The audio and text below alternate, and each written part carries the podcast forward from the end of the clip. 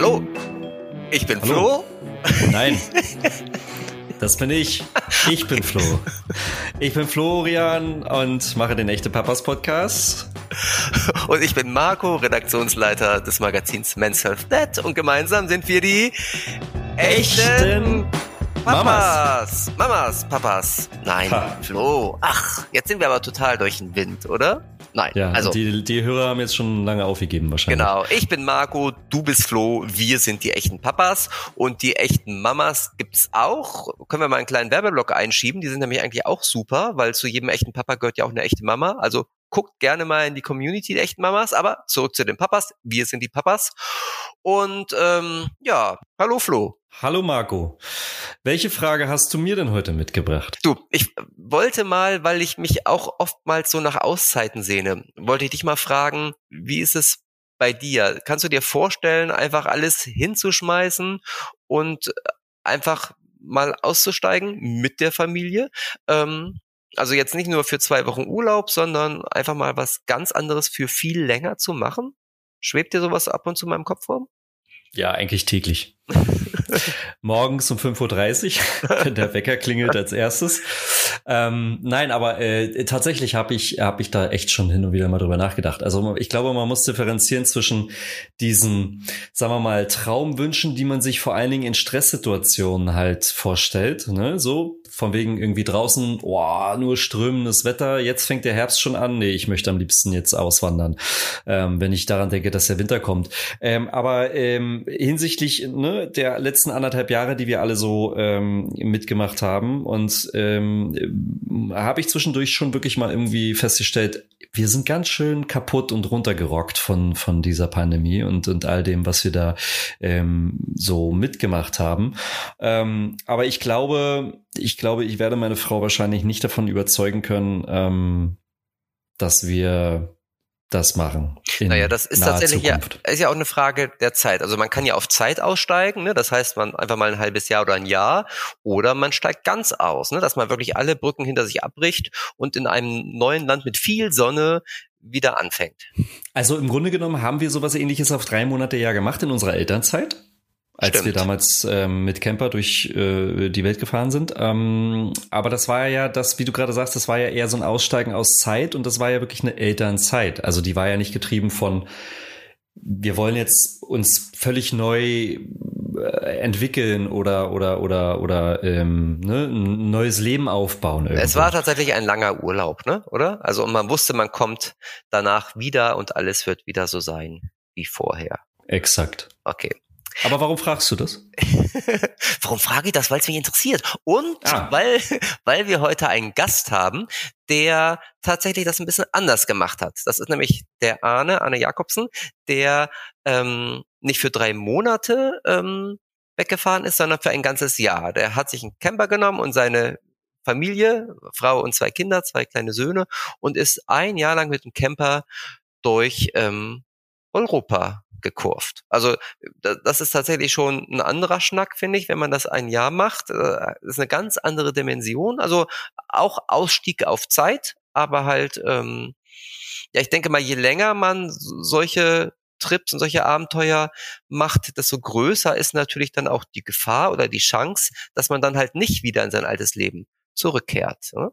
Wobei Das das, ähm, mit Kindern natürlich immer nicht so einfach ist. Da ist schon das Losfahren, finde ich, schwierig und das Ankommen dann wahrscheinlich auch. Naja, aber das kann uns der Ahne natürlich sehr viel besser erzählen, wie diese zwölf Monate auf 13 Quadratmetern, denn ich glaube, so groß war ihr Camper, ähm, zu viert war. Und da freue ich mich total drauf, weil gerade jetzt ähm, im Herbst, du sagst es schon, Schmuddelwetter, kann man ganz gut mal ein paar Erzählungen aus dem Süden gebrauchen, oder? Total.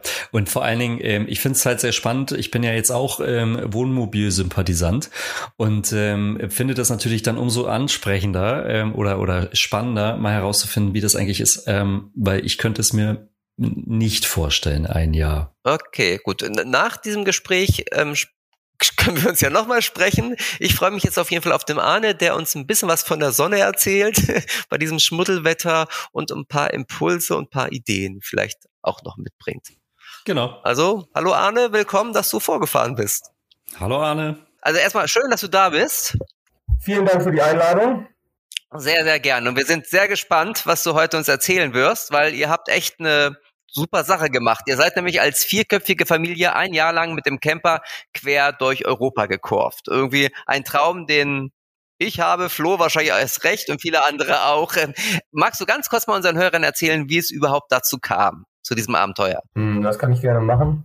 Ähm, ja, wir sind eine vierköpfige Familie aus Hamburg. Meine Frau kommt ursprünglich aus dem Rhein-Main-Gebiet, sind zweieinhalb Jahre vor, bevor wir aufgebrochen sind, nach Hamburg zurückgekehrt. Ich habe einen Agenturjob gemacht. Ähm, die Kinder sind zum Kindergarten gegangen und sind so ein bisschen in dieses ja, Hamsterrad, wie man es manchmal nennt, geraten. Ich habe eine ganze Menge gearbeitet, ähm, obwohl, ich sag mal, wir uns über das Leben nicht beschweren können, ähm, war man irgendwie unzufrieden. Und auf einem Sonntagabend, vermutlich nach dem Tatort, meinte meine Frau, äh, wenn wir so unglücklich sind, wir haben diesen riesen Camper vor der Tür stehen, lass uns doch Jahr damit durch die Gegend fahren.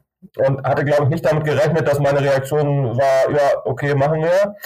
Ähm, dann haben wir uns noch ein bisschen Zeit gegeben, beide nochmal drüber nachzudenken, haben mit guten Freunden ähm, gesprochen, haben gefragt, ob die Idee völlig abwegig ist und äh, dann war der Entschluss schnell gefasst. Und ich sag mal, die Idee stammte aus dem November und im April, darauffolgenden April sind wir dann ähm, aufgebrochen auf eine Tour, ja, durch ähm, Südwesteuropa und ähm, Nordafrika. Cool. Das ist ja ähm, also eine, ich sag mal, eine riesige Tour. Also ich habe schon so einige Campertouren hinter mir, aber das ist ja schon eine enorme ähm, Rundreise. Und ich würde mal sagen, ähm, du brauchst auch ein ganz gutes finanzielles Polster. Und das ist wahrscheinlich auch der Grund, warum viele davor zurückschrecken. Ähm, wie war das bei euch so rein finanzielle Sicherheit? Also du musst uns jetzt natürlich keine Zahlen nennen, äh, die bleiben vertraulich, aber ich glaube mal so ein Eindruck wäre vielleicht ganz gut. Also auf jeden Fall interessant, ähm, wenn man man da anfängt, in die Recherche einzusteigen, man findet tatsächlich für junge Familien nicht so richtig Rechenmodelle. Was man allerdings finden kann, sind so Rechenmodelle von Weltreisefamilien oder Weltreiseleuten, ähm, die mit Motorrad um die Welt gefahren sind. Da kann man dann relativ schnell so ein bisschen eine Hausnummer bekommen, was man denn benötigt. Und wir hatten uns von Anfang an vorgenommen, haben gesagt, wir haben ein Budget und wir fahren halt so lange, bis das Budget alle ist. Man weiß es ja immer nicht so ganz genau. Wir haben es auch auf der Reise dann festgestellt, in den verschiedenen europäischen Ländern und natürlich auch in Nordafrika ähm, sind die, ich sage mal, ist das Pricing ein sehr unterschiedliches. An der einen Stelle zahlt man halt 1,50 Euro für einen Liter ähm, Diesel und an der anderen Stelle nur 70 Cent. Ähm, und ähm, wir haben tatsächlich ähm, durch einen Unglücksfall in der Familie diesen großen Camper ähm, geerbt und haben ähm, das hatten deswegen einen Bus übrig, den wir dann verkauft haben und für unser Budget eingesetzt haben. Und wir haben tatsächlich aber auch alles in Hamburg aufgelöst, haben unsere Wohnung ähm, gekündigt, ähm, haben ja, ich sag mal viele Dinge, die wir vielleicht nicht mehr unbedingt brauchten, verkauft und haben so dann ein Budget zusammenbekommen. Ähm, und hatten zwischenzeitlich, wenn man von oben so fährt, fährt man ja durch Italien, Frankreich. Ja, Frankreich ist auch mal nicht das günstigste Land in Europa. Ähm, doch auch festgestellt, dass es vielleicht nur für elf Monate reichen sollte, aber am Ende ist es ausgegangen und ähm, ja, das Budget, was wir geplant hatten, ähm, hat dann am Ende auch gereicht für das ganze Jahr. Eine Nachfrage dazu nochmal, Arne. Wenn ich es richtig in Erinnerung habe, deine Frau hat ja ein Buch zu eurer Reise geschrieben. Warst du aber offiziell ja auch in Elternzeit in diesem Jahr, oder? Ganz genau. Ich habe mir ein Jahr Elternzeit, die einem ja, sag ich mal, als Vater von jungen Kindern ähm, zusteht, habe ein Jahr Elternzeit genommen, ähm, habe mich ein Jahr rausgenommen und ähm, ja, ein Jahr mit dem Arbeiten ausgesetzt. Ähm, für meinen Arbeitgeber war es natürlich nicht ganz einfach, weil ich auch in einer ähm, leicht exponierten Position dort arbeite. Ähm, aber äh, haben wir hinbekommen, jeder ist ersetzbar. Und ich habe tatsächlich ähm, ein Jahr ausgesetzt. Meine Frau ist selbstständig und hat teilweise dann zwischendurch ähm, auch mal kleine Sachen ähm, gearbeitet und gleichzeitig, wie gesagt, dieses Projekt dann vorangetrieben. Okay, aber das hat euch natürlich noch zusätzlich entspannt, ne, in dieser finanziellen Situation. Ganz genau, obwohl ich tatsächlich, das muss man ja unterscheiden, ich habe zwar Elternzeit gehabt, habe aber kein Elterngeld bezogen. Ah, okay. Nee. Das war also, okay. Davon genau, das steht einem dann an der Stelle nicht zu. Ich, also nee, ich glaube tatsächlich, das ist nach dem dritten Jahr der Kinder, glaube ich, rum, dass man Elterngeld bekommen kann. Ähm, es war tatsächlich nur Elternzeit, die ich mir nehmen konnte und Geld haben wir tatsächlich nicht bekommen. Ah, okay, gut. Äh, dazu nochmal eine andere Frage. Du hast ja gerade schon erwähnt, irgendwie ihr habt die Wohnung aufgegeben, die Kita, äh, die Kinder mussten von der Kita abgemeldet werden. Ich stelle mir die Planung für so einen Trip total aufwendig vor. War es sehr stressig für euch im Vorfeld oder ging es eigentlich? Hm, das eine ist, dass meine Frau und ich, glaube ich, als ein ganz gutes Team arbeiten oder uns gut ergänzen. Meine Frau ist sehr strukturiert, ist ganz gut in der Recherche, ähm, in der Planung und ich sag mal, ich bin, glaube ich, ein bisschen mehr der Praktiker an vielen Stellen. Ich habe den Camper dann noch ein bisschen umgebaut, habe einen großen WLAN-Router mit Antennen verbaut, dass wir Internet haben, habe tatsächlich, ich sag mal, die Hängeschränke umgebaut und ähm, zu, ähm, ja, ich sag mal, gutem Stauraum ähm, und ähm, dann mussten wir tatsächlich parallel noch die Wohnung ähm, kündigen und wie das halt so ist, mit einem Vermieter ähm, auch in einen entsprechenden Zustand bringen. Ich sag mal, an einigen Stellen war es sicherlich auch ein bisschen stressig, aber generell haben wir es eigentlich ganz gut abgehakt und auch da war es so, wir haben uns nicht so richtig fest vorgenommen. Wir haben keine feste Route gehabt, sondern ganz grob den Plan, Richtung Südwesteuropa zu fahren. Und wir hatten tatsächlich den Termin am 1. April loszufahren. Und ähm, wenn es aber 14 Tage später gewesen wäre, wäre es auch kein Problem gewesen. Ich habe noch Solar auf dem Auto verbaut, was dann nicht so ganz einfach war ähm, an einigen Stellen. Und ähm, sonst wären wir einfach 14 Tage später losgefahren. Das ist ja auch das Schöne, wenn man so eine lange Reise macht, dass man da ein bisschen flexibler ist. Ähm, sind dann aber tatsächlich am 1. April losgefahren und wirklich ziemlich exakt nach zwölf Monaten ähm, Ende März wieder in Hamburg aufgeschlagen. Du hast gerade gesagt, ihr hattet keine, keine direkte Route vor Augen. Ähm, wenn ich jetzt äh, so schaue, als wir damals durch Neuseeland und Australien gefahren sind, wir haben uns im Vorfeld einfach unsere Route zusammengesteckt, ähm, äh, weil wir gedacht haben, naja, also wir kennen uns da jetzt nicht so besonders aus. Ähm, wie, wie, wie seid ihr denn trotzdem auf die Route gekommen? Habt ihr einfach gesagt, so morgens Wetterbericht geguckt, gesagt, da, da, da ist schön, da fahren wir jetzt hin? Oder irgendwie gesagt, hey, ich wollte schon immer mal das und das sehen in Südeuropa, lass uns doch dahin fahren? Oder wie kommt man dann auf so eine Route? Hm, es hat sich ein bisschen ergeben, ähm, mit dem guten Wetter tatsächlich wirklich ähm, sehr positiv für uns. Ähm, meine Frau wollte gerne in die Toskana. Ähm, ich war früher als Kind relativ viel in Italien, das hat mich nicht so super gereizt. Ansonsten, äh, sagen wir, stand das Thema Wassersport schon auch relativ weit vorne. Ähm, als wir losgefahren sind, war nur ich Wassersportler. Mittlerweile ist es eigentlich die ganze Familie. Ähm, sodass dann schon der Plan war, viel am Atlantik eigentlich Europa runterzufahren sodass wir tatsächlich über Freundes, Freundesbesuche ähm, in Süddeutschland, ähm, über Südtirol ähm, nach Italien gefahren sind und dann tatsächlich so ein bisschen geguckt haben, wann sind die Hauptreisezeiten in den Ländern, wann sind die Ferienzeiten und sind dann tatsächlich aber mit hervorragendem Wetter ähm, ja, einfach ähm, nach Italien runtergefahren, so weit wie wir wollten und ähm, dann quer durch Frankreich an Atlantik und tatsächlich so ein bisschen danach, ähm, wie wir uns gefühlt haben, wann es gepasst hat. Wir haben das große Glück, dass unsere Kinder auch so, ich sag mal, Long-Distance-Runner sind. Ähm, zurück sind wir nachher tatsächlich in 40 Stunden von, von der Südwestspitze Europas bis Hamburg durchgefahren in der Corona-Situation. Die Kinder haben den Schlafanzug nicht einmal nicht ausgezogen, haben das Auto auch nicht verlassen. Ich weiß nicht, ob sie sich alle daran erinnern, wie es dann war, als Corona losgegangen war. Da war man ja dann auch sehr unsicher. Ähm, das funktioniert tatsächlich sehr gut und von daher waren wir da nicht so eingeschränkt und sind dann tatsächlich eher so, dass wir immer mal ein großes Stück abreißen und dann dafür dann ähm, wieder Zeit haben, an, an Plätzen zu verweilen. Ihr seid 40 Stunden, 40 Stunden am Stück seid ihr gefahren?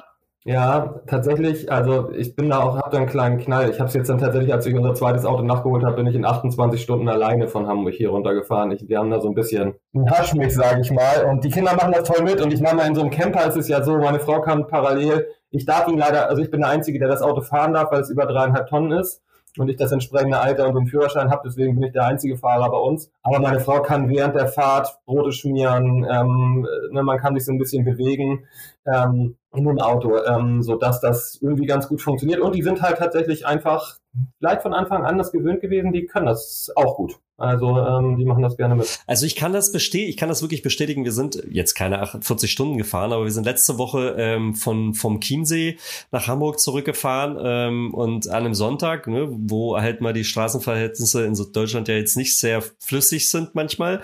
Und äh, wir haben wirklich in der Zeit, wir sind 13 Stunden unterwegs gewesen, zwei Pausen gemacht. Und das würdest du mit einem normalen Kleinwagen, würdest du weit mehr machen, weil du würdest dann viel häufiger deine Füße vertreten wollen. Und insofern, ich kann das echt nachvollziehen. Das funktioniert wirklich mit so einem Wohnmobil. Mein Vater hat damals mal gesagt, man, es ist so ein bisschen, man reist so ein bisschen mit seinem Wohnzimmer und deswegen ist man nicht so, wenn man aus dem Auto will, man dann irgendwann raus und das hat man dann, wenn man da eh drin wohnt, ein Jahr eh weniger, so dass man alles eigentlich dabei hat und klar, die Kinder rennen da auch nicht im Auto rum, während wir fahren, ähm, aber es ist irgendwie, ja, also wie gesagt, es kann mal, es kann zur Not mal auf Flur gegangen werden unterwegs, ähm, es kann eben auch mal ein Brot geschmiert werden und darüber hat das gut funktioniert und wir sind dann tatsächlich so, dass wir immer lieber ein Stück abreißen und ähm, als das so zu stückeln und dann lieber länger irgendwie an einem ähm, Ort auch verweilen können. Und das hat sich tatsächlich gut ausgegangen. Auch in Marokko zum Beispiel sind wir das, wir sind ziemlich weit bis in die Westsahara runtergefahren, also eigentlich bis zur mauretanischen Grenze. Das sind so auch roundabout 2500 Kilometer und wir haben uns schon das angeguckt, sind aber auch da relativ große Stücke dann am Stück gefahren, gerade wieder hoch. Ähm, hatten dann mehr Zeit da unten in der Wüste und ähm, sind dann auch, glaube ich, in anderthalb Tagen oder so wieder hoch zur Fähre gefahren. Mhm, ich muss noch die Kinder kurz mitmachen. ich muss noch einmal kurz nachfragen, diese Rückfahrt ähm, nach Hamburg irgendwie. Das heißt, du hast dann zwei Tage nicht geschlafen und viel Kaffee getrunken und Cola, oder? Ja, tatsächlich ist es so, wir haben, sind ja hier in diese Covid-Krise reingerutscht. Ähm, das ging, glaube ich, hier kam es so richtig auf. Im Februar hatte ich das Gefühl, dann durfte man auch nicht mehr so richtig auf der Straße sein. Wir haben dann hier bei guten Freunden auf dem Grundstück gestanden, noch 14 Tage und haben immer mit dem Auswärtigen Amt so ein bisschen abgewogen, wann ist ein guter Zeitpunkt, um zu reisen. Ich wollte auf jeden Fall gerne zum 1. Mai, da habe ich wieder angefangen zu arbeiten, gerne zurück sein. Ähm, und irgendwann wurde uns dann gesagt, es könnte sein, dass ihr sonst den Sommer über ähm, stecken bleibt. Und dann haben wir gesagt, okay, dann ähm, nehmen wir es jetzt auf uns und fahren. Aber da war es so, es hieß kein Aussteigen, an den Tankstellen wurde nur über den Nachtschalter bezahlt und wir sind dann tatsächlich morgens in um fünf oder sowas losgefahren und in 40 Stunden bis Hamburg durchgefahren. Das Problem war so ein bisschen, es gab ja keine Hotels oder Campingplätze, nichts, was offen war, wo man sich hinstellen konnte. Ich sag mal, Frankreichs Rastplätze sind nicht unbedingt für Sicherheit bekannt. Wir haben es tatsächlich so gemacht. Wir haben dann einmal drei Stunden in Frankreich auf dem Rastplatz geschlafen und haben dann tatsächlich die beiden Türen, die das Auto hat, in der Mitte mit einem Kevlarband zusammengebunden ähm, weil ich da tatsächlich so ein bisschen, ja, nicht so ein gutes Gefühl hatte. Es hat alles funktioniert und dann habe ich drei Stunden geschlafen und ähm, dann habe ich das letzte Stück, bin ich das letzte Stück gefahren. Allerdings, ich finde tatsächlich für den Kopf, man hat ja eine Verantwortung, wenn man so eine Familie im Auto sitzen hat. Ähm, und ich sage mal, für uns war es vielleicht auch ein bisschen eine emotionale Situation, dann nach einem Jahr wieder zurückzukehren in der Corona-Situation und so weiter.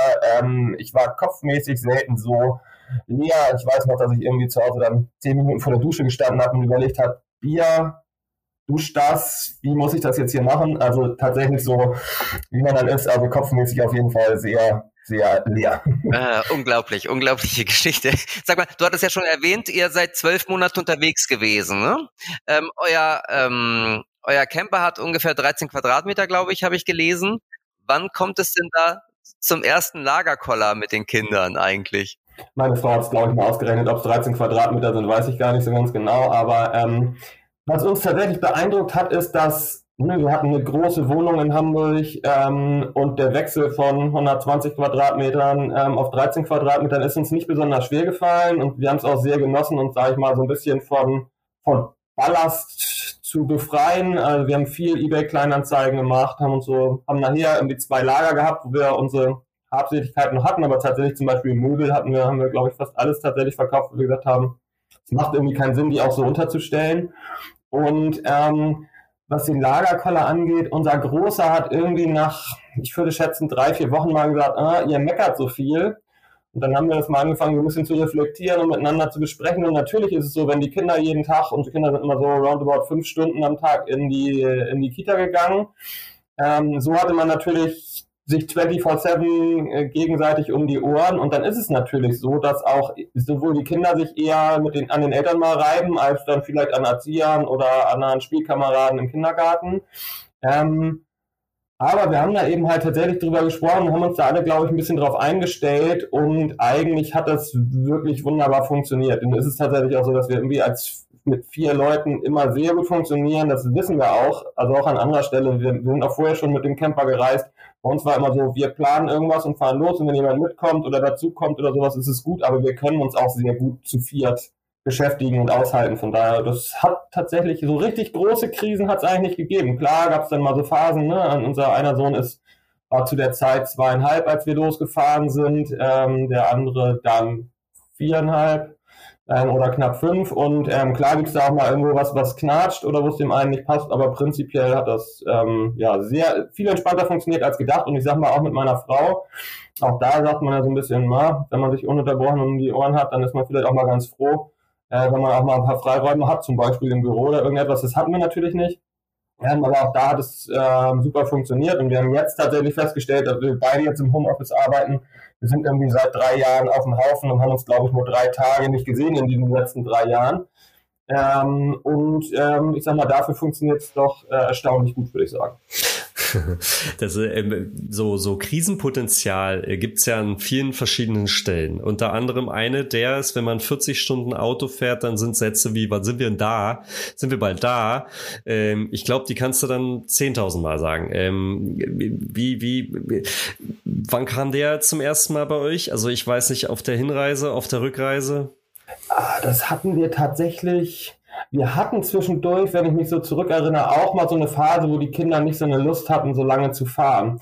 Ähm, dann haben wir das aber auch einfach so gemacht. Und dann sind wir so wie viele ja auch reisen mit Kindern auch immer nur so 100 Kilometer am Tag gefahren oder irgendwas. Wir sind gerade durchs Inland auch viel ähm, auf so Erzeugerhöfen gewesen, haben dann da sozusagen gestanden und haben ein bisschen ähm, Produkte abgenommen, ähm, sodass das auch ganz gut funktioniert hat. Ansonsten, ich kenne es tatsächlich aus meiner Kindheit, dass wir immer bei den Elbbrücken schon gesagt haben, wann sind wir denn da auf dem Weg nach Spanien oder irgendetwas und äh, meine Eltern das auf jeden Fall zur Weißblut getrieben hat. Aber bei uns hat das doch erstaunlich gut funktioniert und wir haben natürlich, ich sag mal, die Wunderwaffe iPad auch dabei gehabt und teilweise sie auch genutzt. Allerdings selbst auf so einer 40-Stunden-Fahrt haben die Kinder am Ende irgendwie drei Stunden was geguckt, wo ich finde, das ist gar nicht so ein Riesenanteil. Ne? Wir haben halt vier Bücher mitgehabt ähm, womit die sich ganz gut beschäftigen können. Die sind halt auch zu zweit und das ist natürlich insgesamt ähm, ganz toll für die gewesen, weil sie immer wieder natürlich die Situation hatten, auch jemanden zurückzulassen. Das war in Hamburg so, bevor wir abgereist sind, als auch dann auf der Reise, wenn man dann neue Leute und Freunde kennenlernt, dann sich die Wege aber irgendwann wieder trennen. Aber die beiden hatten halt sich und haben, glaube ich, auch relativ schnell gelernt, dass es Sinn macht, sich auch ganz gut zu vertragen, weil das ist eben halt eine Konstante, die immer dabei ist. Und ja, die sind tatsächlich aber auch keine Ahnung, ich sag momentan mal sind so meine besten Buddies, weil ähm, wir jetzt auch nicht in unserer Heimat sind aktuell und ähm, die sind irgendwie ja sehr kollegial, das funktioniert irgendwie ganz gut. cool. Dieser Satz, wann sind wir endlich da, ist ja im Grunde auch ein Ausdruck von Langeweile. Wie war das bei euren Kindern generell? Ähm, kam da oft Langeweile auf und habt ihr da Tricks gehabt, während der Autofahrt zum Beispiel jetzt mal losgelöst vom iPad und vom Buch? Ähm, Habt ihr da vielleicht auch für den Otto Normalreisenden, der jetzt nicht 40 Stunden am Stück hinterm Steuer sitzt, sondern vielleicht nur ein paar Stunden, ein paar Geheimtipps?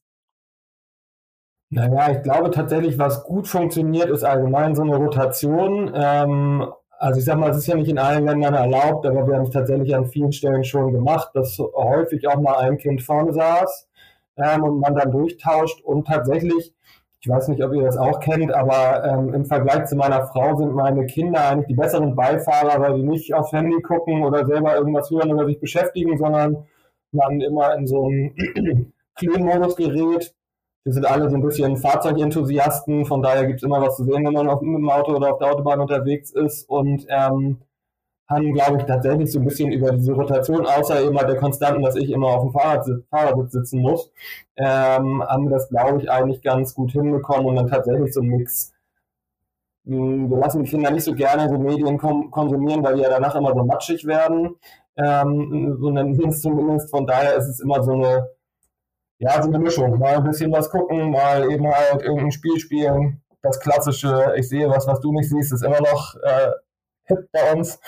Ähm, und ähm, ja, an anderer Stelle tatsächlich so die Mischung aus verschiedenen Sachen, die man so machen kann, auch wenn man stationär unterwegs ist. Oh, jetzt muss ich ja mal vom Wohnmobil-Enthusiast ähm, äh, zum Wohnmobil-Enthusiast sprechen. Ähm, du hast gerade erwähnt, nicht in allen Ländern ist es erlaubt, dass die Kinder vorne sitzen, weil unser Sohn beispielsweise, der ist äh, sehr häufig mein Beifahrer mit seinem Kindersitz äh, an. Wenn meine Frau hinten noch arbeitet, dann äh, fahren wir quasi, aber das ist äh, nicht überall erlaubt? Nee, tatsächlich ist in Portugal zum Beispiel überhaupt nicht erlaubt, dass die Kinder vorne sitzen. Ich weiß nicht, ab welchem Alter ja, dennoch ist es so, dass wir es machen. Mir geht es dann eher um Sicherheit und ähm, da ergibt sich, glaube ich, kein großer Unterschied. Ne? Der Kindersitz ist wichtig und so weiter. Aber ähm, es ist tatsächlich in einigen Ländern nicht erlaubt. Wir haben es tatsächlich aber auch in Marokko war es auch so, dass es nicht erlaubt war. Es sind sehr viel auch Militär- und Polizeikontrollen unterwegs. Aber ich sag mal auch, der, er ist der letzte Polizist nach den zweieinhalbtausend Kilometern. Ähm, kurz vor Dakla hat dann mal gesagt, nee, aber die Kinder dürfen gar nicht vorne sitzen. Ähm, ja, also es ist eben halt tatsächlich teilweise so und bei uns, und ich weiß nicht, wie es in anderen Campern ist, teilweise ist ja auch gar nicht so einfach, diese Kindersitze unterzubekommen. Ähm, ich sag mal, mit so einer Tisch- und Sitzbanksituation, ich sag mal, im Camper sind ja häufig dann auch die, Fahr die Fahrtsitze sozusagen auch die Sitze, die man nachher zum Abendessen oder sowas nutzt, sodass es vom, vom Raum manchmal gar nicht anders möglich ist. Und es war tatsächlich so, wir hatten jetzt, sage ich mal, diese Zwischensitze mit Sitzerhöhung und, und Rückenlehne. Aber der Sitz davor, der höher war, der ging hinten gar nicht rein, weil er dann mit dem Tisch gar nicht funktioniert hat. Und ähm, von daher musste dann immer das kleinste Kind vorne sitzen. Und jetzt ist ganz gut, dass die beide eben halt da ziemlich auf einem Level sind und man dann ganz gut durchtauschen kann. Mhm. Zu meiner eigentlichen Frage, aber äh, dann äh, haben die Jungs nicht ihre Kumpels vermisst? Also die waren ja auch die ganze Zeit eigentlich nur, also du hast ja selber gesagt, deine besten Buddies jetzt auch. Ähm, wie war das mit Gleichaltrigen? Ich finde es tatsächlich insgesamt interessant, weil ich sag mal, das Thema Abschied und ich sag mal auch schmerzhafte Situationen zu überstehen, ist ja bei der Generation von Kindern, die wir jetzt gerade haben, nicht so häufig gegeben, weil wir Eltern ja auch, sage ich mal, sehr wattiert mit unseren Kindern umgehen, sage ich mal, oder das, ja, ich weiß, sag mal, so die Standardsituation das auch nicht unbedingt hergibt. Emil war auf dem Weg zum Vorschulkind. Also hatte das letzte Jahr im Kindergarten gehabt, wo er sich sicherlich auch sehr darauf gefreut hat. Anton war gerade auf dem Weg aus der Krippe irgendwie umzusteigen in, in die Elementargruppe. Und klar haben, waren die auch teil an einigen Stellen traurig und haben diese Abschiede von Großeltern, von Freunden, von Kindergarten-Buddies und so weiter schon auch gespürt. Aber ich glaube, wir haben relativ schnell auch transportieren können, dass, ich sag mal, nur wenn es Abschiede gibt, gibt es eben halt auch neue Ziele, sage ich mal. Und ähm, es war dann tatsächlich so ein Prozess, dass immer natürlich immer wieder ein Abschied kam, aber dann eben halt auch was Neues und was, wo man sich drauf freuen konnte. Und ähm, auch auf der Reise hat sich so entwickelt. Wir haben eine Familie ist mir auf jeden Fall ähm, in Erinnerung geblieben, mit denen wir auch nach wie vor sehr, sehr engen Kontakt haben, die Kinder in etwa ähnlichen Alter wie bei uns hatten. Und da hat sich dann mal wieder was Neues draus entwickelt. Da haben sich unsere Wege auf, auf der Reise zwischendurch mal getrennt, aber haben dann festgestellt, dass wir doch sehr gut miteinander können, sodass die dann teilweise auch sich wieder gekreuzt haben, die Wege. Und ähm, ich glaube, das ist eine auch gute und interessante Erfahrung gewesen. Und ich sage mal, wir sind jetzt ja, wir sind nach unserer Reise auch nicht nach Hamburg zurückgekehrt oder nur für vorübergehend. Und ähm, ja, es bilden sich dafür tolle neue Freundschaften und ich sag mal, sehr eine Bereicherung, glaube ich, wenn neue Leute dazukommen, als ähm, wenn man so in so einem Zustand verharrt. Arne, lass uns doch nochmal zum Anfang eurer Reise zurückkehren. Ähm, was muss denn auf jeden Fall auf eine Packliste, wenn man ein ähnliches Abenteuer plant wie ihr oder vielleicht auch kürzer? Hast du da ein paar Tipps für unsere Hörer? Hm, also was tatsächlich war, wenn ich mich jetzt so, wenn ich jetzt so spontan überlege, ich sag mal, das Mobiltelefon ist natürlich mittlerweile einfach so ein Alleskönner und auf das kann man, glaube ich, tatsächlich auch nicht mehr verzichten. Wie gesagt, wir sind Wassersportler, wir haben alle möglichen Apps für Wellen, Wind und sonstige Forecasts. Man hat sein Navigationssystem darauf und natürlich auch das Kommunikationsmedium von überall auf der Welt seine Familie und Freunde irgendwie zwischendurch mal über Videocalls oder was sehen zu können. Mm, wir haben tatsächlich vorab, obwohl wir jetzt keine Gasgriller waren, uns einen Gasgrill angeschafft. Ähm, einfach mit dem Hintergrund, dass ich das es nicht so schön finde, wenn man in seinem Schlafzimmer Fisch und Fleisch brät. Und gleichzeitig haben wir auch festgestellt, dass man mit dem Grill noch so viele andere Sachen als, ich sag mal, Grillen machen kann. Ähm, also wir haben ein, einer unserer ähm, Hits war immer Pizza zu machen, wenn ich sag mal nur noch Reste da waren. Ähm, auch jetzt ohne großen Schnickschnack und Pizzasteine oder sonstigen. Ähm, man macht Pizzateig, haut die, die ja in eine Richtung drauf, dreht um und belegt sie. Und das hat immer viel und gut funktioniert, gerade auch so mit anderen Familien, wenn wir irgendwo waren und waren nur noch Reste da, wenn man frei steht, ist es ja auch manchmal so, da muss man sich entscheiden, entweder gibt man diesen wunderschönen Platz auf und geht einkaufen oder man bleibt halt noch ein bisschen. Und äh, das war auf jeden Fall, ähm, glaube ich, eine gute Anschaffung. Und ansonsten ist es, finde ich, tatsächlich so, gerade was eine Packliste angeht, klar gibt es so ein bisschen Essentials und andersrum ist es so, man ist ja auch nicht aus der Welt, man kriegt überall eigentlich alles und es ist auch so, wir haben tatsächlich ein ziemlich gute, gute Mechanismen entwickelt, wie man auch Sachen irgendwo hinbestellen kann. Auch wenn wir nicht gerne auf Campingplätzen gestanden haben, haben wir es manchmal in Kauf genommen, weil wir dann gesagt haben, okay, auch wenn man, wenn man den Namen vielleicht nicht so gern, gerne hört, ähm, Amazon liefert auch hier auf so einem Campingplatz irgendwo in Frankreich. Ähm, und, ähm, und wir haben eben halt tatsächlich auch zwischendurch immer mal Freunde in, irgendwo in Europa getroffen, sodass wir auch dann immer da mal eine Basis aufgemacht haben und wenn wir dann irgendjemanden besucht haben, dann schon drei oder vier Pakete für uns bereitstanden ja. mit Sachen, die wir benötigt haben. Auch ein guter Tipp. Und mit Blick auf die Kinder, muss da irgendwas unbedingt mit? Kuscheltier, Reisespiel, Globuli. Nur Traineranzüge sind Kinder, sag ich mal. okay. Äh, tatsächlich nicht nur für den Wassersport, sondern wir haben tatsächlich auch festgestellt, dass die Kinder es unglaublich gut als Auftriebshilfe nutzen können und viel schneller und leichter schwimmen lernen als mit ähm, irgendwelchen anderen Schwimmhilfen. Ähm, also unser Vierjähriger hat jetzt gerade hier tatsächlich im Neoprenanzug, glaube ich, in anderthalb Stunden schwimmen gelernt, weil die einfach eine gute Wasserlage haben. Das ist auf jeden Fall was, was ich empfehlen kann. Ansonsten Bücher, Bücher, Bücher. Ähm, das ähm, ist auf jeden Fall was, was bei unseren Kindern toll funktioniert. Ähm, sich damit eben halt zu beschäftigen, was es da alles so gibt. Was waren denn so die drei wichtigsten Highlights, kann man das so sagen? Drei wichtigsten Highlights, ähm, aber was so die, die, wo ihr sagt, dafür hat sich die Reise definitiv gelohnt. Von der Location her meinst du, Flo? Oder? Äh, ich glaube generell, also klar, kannst du herunterbrechen auf Location, aber ich denke, ähm, gibt ja immer irgendwelche Highlights wie, ähm, also es muss jetzt nicht der Campingplatz gewesen sein, ähm, mhm. sondern das sind ja irgendwie ja, Momente vielleicht auch. Absolut, also ich sag mal, wir hatten ein, ein Zwischenziel, das war Portugal. Ich sag mal, aus Hamburg kommen, kriegt man das ja in so einem, in so einem normalen ähm, Urlaubszeitraum von zwei bis vier Wochen nicht so besonders gut unter, wenn man mit dem Auto unterwegs ist. Deswegen, meine Frau war, glaube ich, schon Interrail-mäßig ähm, vorher schon mal in Portugal gewesen. Ich tatsächlich noch nie, weil ich tatsächlich immer schon mit dem Auto unterwegs war. Und das war auf jeden Fall gerade hier so die Westalgarve. Ähm, Südwestspitze von Europa. Das war auf jeden Fall ein großes Ziel und hat sich tatsächlich auch bewahrheitet. Wirklich eine wunderschöne Ecke, die wir sehr lieben gelernt haben. Ähm, dann war tatsächlich ein großes Ereignis oder Erlebnis für uns alle ähm, der Besuch in Nordafrika. Glaube ich für alle sehr mh, ergreifend teilweise, spannend, was Neues, auch eine gute Erfahrung. Wir haben vorher sehr lange in Tarifa gestanden, wo man ja dann schon auf den afrikanischen Kontinent schauen kann, auch mit dem Thema der Flüchtlingsthematik.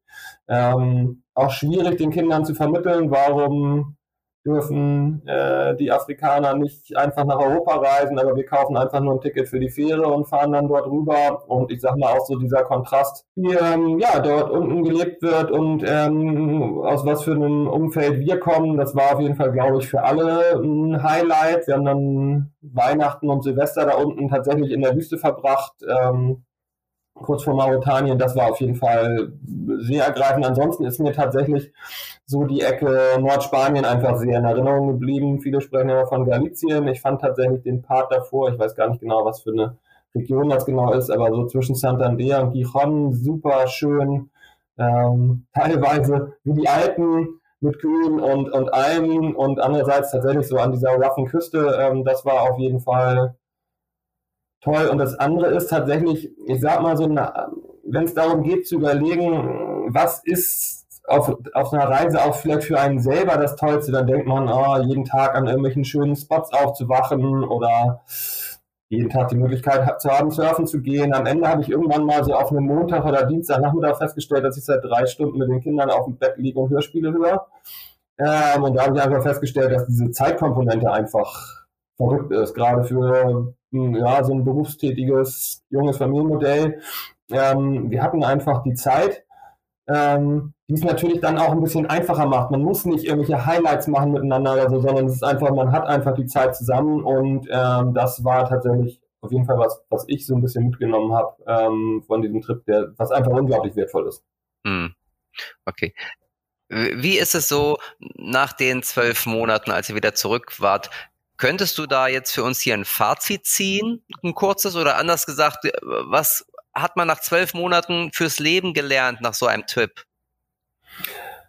Na, ich glaube, dass, dass das Entscheidende ist, oder der, der erste Punkt ist tatsächlich, ich glaube, meine Frau hat irgendwann mal so einen Satz aufgegriffen, äh, machen es wie, wie wollen, nur krasser. Und ähm, das ist tatsächlich, glaube ich, was, ganz viele haben zu uns gesagt, oh, das ist ja mutig, so eine Reise zu machen und die Wohnung aufzugeben und, und so weiter. Am Ende, für mich war es gar, gar nicht besonders mutig. Also es war ja, wir waren ja, ne, ich hatte einen festen Job, äh, in den ich zurückkehren konnte ich sag mal, eine Wohnung findet man auch irgendwie, mehr schlecht als recht, aber findet man. Also es war jetzt meiner Meinung nach gar nicht so besonders ähm, mutig, das zu tun, aber zu sagen, hm, wir entscheiden das jetzt, wir machen das jetzt, wir geben uns vielleicht auch den Stress, die Kinder aus dem Kindergarten abzumelden, nicht zu wissen, ob wir danach wieder was zurückbekommen und so weiter und dann einfach zu machen. Ähm, das war, glaube ich, wirklich ähm, super viel wert. Und ähm, tatsächlich dieses, wir haben das ja alle unglaublich genossen. Ich bin mir gar nicht ganz sicher, ob ich genau das gleiche auch wieder so machen würde. Ähm, mich würden dann, glaube ich, andere Regionen vielleicht interessieren. Wir sind auch jetzt immer mal am Überlegen, das Ganze vielleicht auch ein bisschen globaler noch, vielleicht auch noch ein zweites Mal zu machen, also gar nicht unbedingt mit dem Camper, sondern dann vielleicht eher, ich sag mal, auch so interkontinental zu reisen. Ähm, also ich sag mal, zu reisen, gerade mit Kindern, den Kindern neue Dimensionen zeigen, zeigen, wie andere Leute leben, das ist, glaube ich, unglaublich viel wert. Und ich habe tatsächlich sowas in Erinnerung. Wir hatten eine ganz tolle Kita-Leitung ähm, in dem Kindergarten, wo unsere Kinder waren. Und die haben wir auch vorab gefragt, was hält sie denn davon, wenn wir jetzt die Kinder hier abmelden? Auch so hinsichtlich auch dieses letzte Kindergartenjahr Vorschule vor der Schule. Und die hat gesagt, äh, unsere Vorschule kann noch so toll sein. Ähm, es ist niemals damit aufzuwiegen, mit dem Kind irgendwie zu reisen. Und das haben wir tatsächlich auch festgestellt. Neue Leute, neue Regionen. Ich sag mal, in Marokko ähm, auf einem Zug, also auf so einem Markt, Fleisch zu kaufen ist, sage ich mal, auch was anderes, als wenn man es in Lidl ähm, dreimal verpackt aus dem Bierregal zieht. Und ähm, daraus ist tatsächlich resultiert, dass einer unter der, der Kleine vor allem sehr vegetarisch unterwegs ist, ähm, weil er halt Tiere liebt und dann da gesehen hat, wie das da so zugeht. Und ähm, das sind, glaube ich, Erfahrungen, die ja kann man kann man keinem nehmen. Hm. Ähm, ich, ich habe auf jeden Fall eine tolle Einstellung, wollte ich sagen. Und wir waren letzte Woche jetzt nicht weit, wir waren nur am Chiemsee, hatte ich ja schon erwähnt. Von Hamburg aus ist das natürlich für uns schon mal die erste Weltreise gewesen mit unserem Wohnmobil. Aber weil du gerade meintest, dass ähm, äh, Reisen viel mit den Kindern macht. Ne? Und das kann eine, ich will jetzt nicht unbedingt den Rang einer Vorschule ablaufen, kann ich nicht. Ich habe nie Vorschule gehabt früher. Zu DDR-Zeiten gab es das nicht, diese Idee. Ähm, aber was alleine in dieser, in dieser Woche auf dem Campingplatz mit unserem Sohn passiert ist, der ist das erste Mal, hat er sich alleine entfernt mit anderen Kindern und ist stundenlang nicht gesehen worden. Ich habe immer gedacht, so, kenne ich nicht, kann ich nicht, wie geht denn das? Ich kann den noch nicht loslassen, wie, der soll jetzt hier alleine irgendwie. Und das hat er gemacht. Die haben Verstecken gespielt ohne Ende und mit anderen Kindern und das fand ich cool. Und das hätte, glaube ich, so, also hier zu Hause würde das nicht funktionieren, weil da haben wir, ne, so dieses geschützte Umfeld und da hat er das einfach gemacht. Also ich kann es ähm, unterschreiben. Wollte ich noch sagen. Also auch gerade, um vielleicht auch nochmal auf die eine der letzten Fragen zurückzukommen bezüglich dieser Trennung, ähm, die die Kinder dann immer wieder erlebt haben. Auch daraus haben die natürlich eine entsprechende Routine entwickelt. Das war am Anfang natürlich viel schwieriger und war dann auch so, wie man das vielleicht auch kennt als, als Eltern, ne? wenn man dann irgendwo abreist, dann sind da Urlaubsfreundschaften entstanden, gerade bei den Kindern. Und ähm, das ist dann auch manchmal ein Drama, wenn die sich trennen. Und ähm, das war aber, es ist tatsächlich einfach eine Routine entstanden, was, sag ich mal, nicht zu einer Abgestumpftheit geführt hat, würde ich jetzt sagen. Aber tatsächlich, ja, die Kinder wussten halt auch, es gibt noch so unglaublich viel zu entdecken und so viele neue Sachen und die kann man eben halt tatsächlich auch nur entdecken und erleben, wenn man eben halt andere Sachen auch in Anführungsstrichen aufgibt ähm, und dann den schönen Platz, an dem man sich gewöhnt hat, vielleicht verlässt, aber dafür dann auch die Möglichkeit hat, den nächsten schönen zu finden. Mhm, absolut. Apropos äh, Routine, ähm, wir haben ja, wir haben ja noch eine letzte Frage. Marco, möchtest du sie stellen? Ich kann sie gerne stellen. Super Überleitung übrigens, so. Also, ähm, jeder, der unseren Podcast regelmäßig oder öfter hört, weiß, dass die letzte Frage immer auf unsere ähm, Playlist, ähm, auf unsere Spotify echte Papa Playlist abzielt.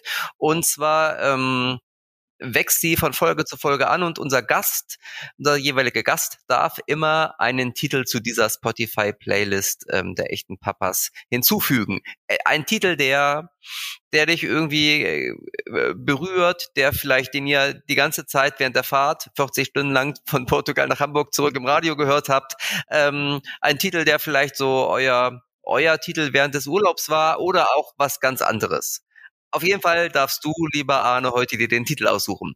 Welcher darf denn auf die Spotify-Playlist der echten Papas? Klar, jetzt erwischt du mich ein bisschen kalt.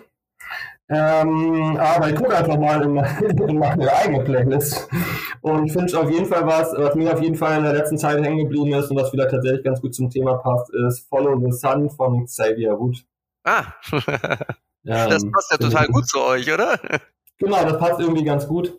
Ähm, vielleicht tatsächlich auch jetzt zu unserem, ähm, unserem aktuellen Ziel. Wir, wir sind, ähm, nachdem wir dann den Sommer in Hamburg verbracht haben, aktuell in Portugal und ähm, ja, arbeiten wie die meisten aktuell aus dem Homeoffice und ähm, pendeln so ein bisschen zwischen Hamburg und ähm, der Westergabe.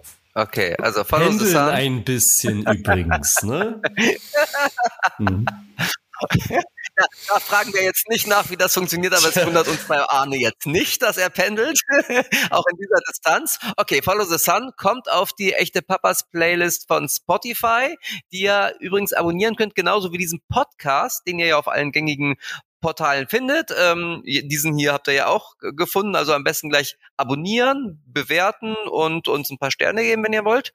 Und wenn ihr noch Fragen habt, ähm, uns auch gerne schreiben. Das ist dein Part, Flo. Richtig, das macht ihr an podcast.echtepapas.de und da erreicht ihr uns äh, Tag und Nacht, ähm, auch äh, überall auf der Welt, egal ob in Portugal oder in Hamburg sitzen würden. Da könnt ihr hinschreiben. Genau, eine Frage könnt ihr euch sparen, nämlich die Frage so, wie kann ich mehr über Arne erfahren und über seine Reise, weil die beantworten wir noch hier ganz kurz, Arne.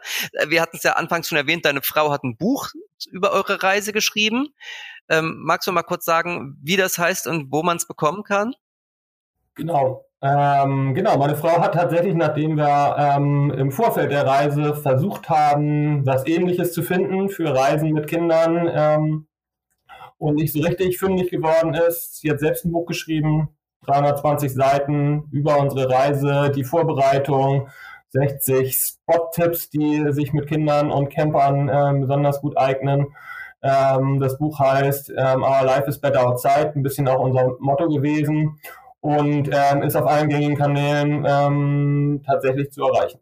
Und unter diesem Titel gibt es gibt es auch einen Blog, ne? Oder? Ihr seid auch bei genau, Instagram. Es gibt, einen, es gibt einen Blog, wir haben einen Instagram-Account unter Our Life is Better Outside. Ähm, meine Frau schreibt einen Blog dazu und wie gesagt, hat gleichzeitig das Buch ich schätze vor zwei Monaten veröffentlicht im Selbstverlag äh, mit wirklich vielen tollen Bildern und ja, so der Anbahnung, was braucht man auch, ich sag mal in der Packliste, wir nehmen uns nicht raus, ähm, zu sagen, wie es tatsächlich funktioniert, sondern wir zeigen einfach so ein bisschen, wie wir es gemacht haben und ähm, ich glaube, dem kann man ganz gut folgen und ähm, ja, es macht Spaß, es gerade zu vermarkten. Mhm, ja, äh, kann ich nur unterstreichen. Also das, das Buch liegt auch bei mir in der Redaktion auf dem Schreibtisch. Ähm, und wer ähm, mal noch so ein bisschen reinschnuppern will, ähm, ihr habt auch eine Geschichte in der aktuellen, also in der Oktoberausgabe von Men's Health über eure Reise. Also nicht auf 320 Seiten, sondern ich glaube nur auf fünf, aber sozusagen zum Reinschnuppern, ähm, wenn man nicht sofort ans Buch kommt, auch ein guter Tipp. Ja, super. Also dann vielen Dank fürs Gespräch, Arne. Ähm, und ehrlich gesagt hoffe ich, dass es noch ein zweites Buch gibt, was dann sozusagen über Europa hinausgeht. Ähm, ne, eure Planung scheint ja schon relativ fest zu sein. Steht wahrscheinlich nur noch Corona dem Ganzen im Wege, aber das haben wir ja wahrscheinlich auch bald überstanden. Du bist optimistisch. Genau, tatsächlich, genau. Das Modell liegt tatsächlich eher ein bisschen ähm, darauf ausgelegt, ähm, dass Sommerferien in Südeuropa ja ähm, teilweise über drei Monate lang sind und äh, da ist dann die Überlegung, wenn man eben remote arbeitet, wie man diese Zeit ähm, der Freizeit der Kinder denn gut nutzen kann. Ähm, und ähm, ja, äh, wir würden uns auf jeden Fall auch freuen, äh, vielleicht mit, mit einem zweiten Buch dann nochmal hier vorstellig werden dürfen. Vielen Dank äh, für die Einblicke und äh, ich fühle mit dir, weil auch ich bin mittlerweile überzeugter Wohnmobilfahrer ähm, äh, und es macht echt Spaß und ich glaube, da kann man viel erleben. Insofern wünsche euch eine schöne Zeit. Ja. Auf jeden Fall. Vielen Dank. Und gute Fahrt. Und die anderen und hören wir in zwei Wochen wieder mit einem neuen Gast. Macht's gut. So Bis dahin. Tschüss. Bis dann. Tschüss. Tschüss.